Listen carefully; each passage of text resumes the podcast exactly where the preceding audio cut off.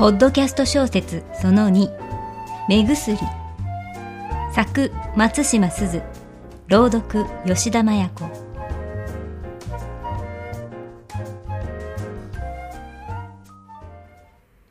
私が目薬を買うようになったのはコンタクトレンズを使っている彼氏ができてからだ。昔から目のいい私にはわからないことだったが、コンタクトをしていると目が乾くらしい。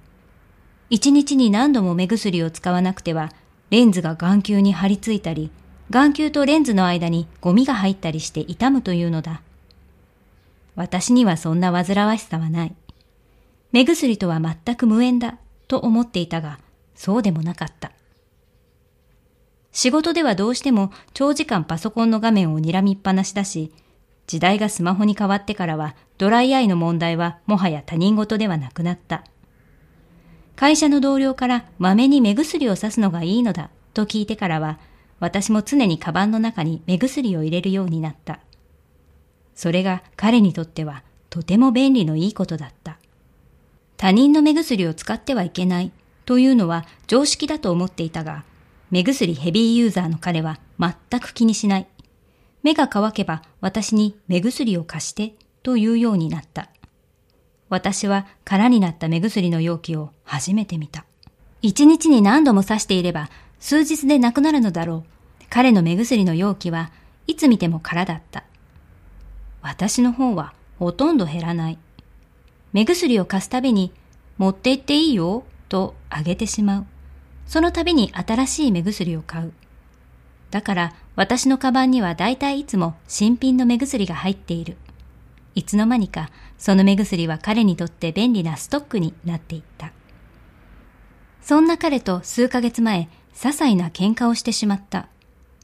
ちょっとした意見の食い違いから二人とも意地になって収集がつかなくなってしまった。最後にはお互い喋らなくなり、黙ったまま別れた。それから一度も連絡していない。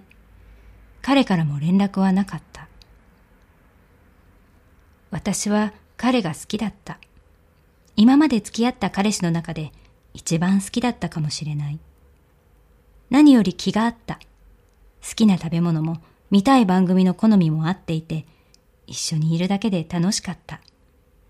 優しくて、いつも私のことを心配してくれる彼だった。男の人なんて自分のことばっかりと思っていた私の既成概念をあっさり崩してくれたのに。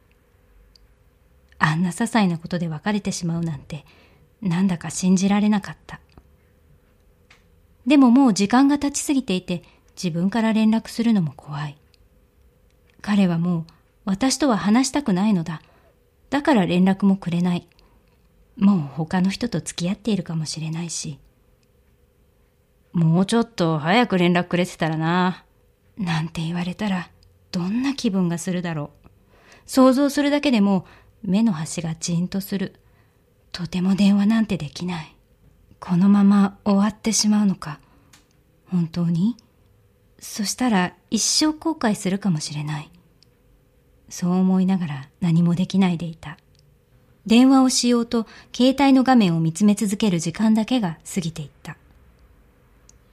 そんなある日、たまたま化粧直しをしようとカバンからポーチを取り出すとき、入れっぱなしになっていた目薬がポーチの底に引っかかっていたのか、一緒に引き出されて床に落ちてしまった。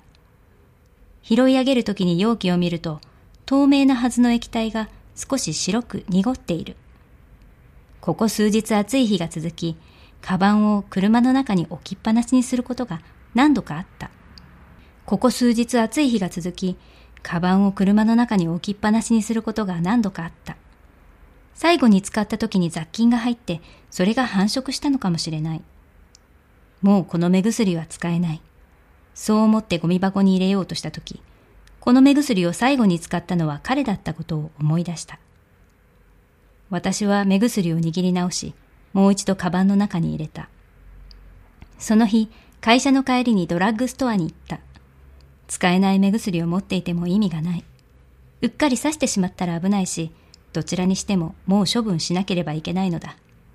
でもなんとなく捨てられない。だからせめて同じ目薬を買って新しいのと入れ替えておこう。そうすれば彼ともう一度会うことがあっても貸してあげられる。そう思って自分を納得させることにした。ドラッグストアはたくさんあるけれど、私は自宅近くの店に行くことにした。同じ系列のドラッグストアでも店によって配置が違う。欲しい銘柄の商品を探すのに一苦労することもある。行き慣れた店なら探さずに済む。それだけの理由だった。いつも通り店に入り、左手の奥にある目薬の棚に向かった。するとそこには見慣れた後ろ姿があった。彼だった。熱心にコンタクト用品を選んでいる。様々なメーカーから同じような商品がたくさん出ている。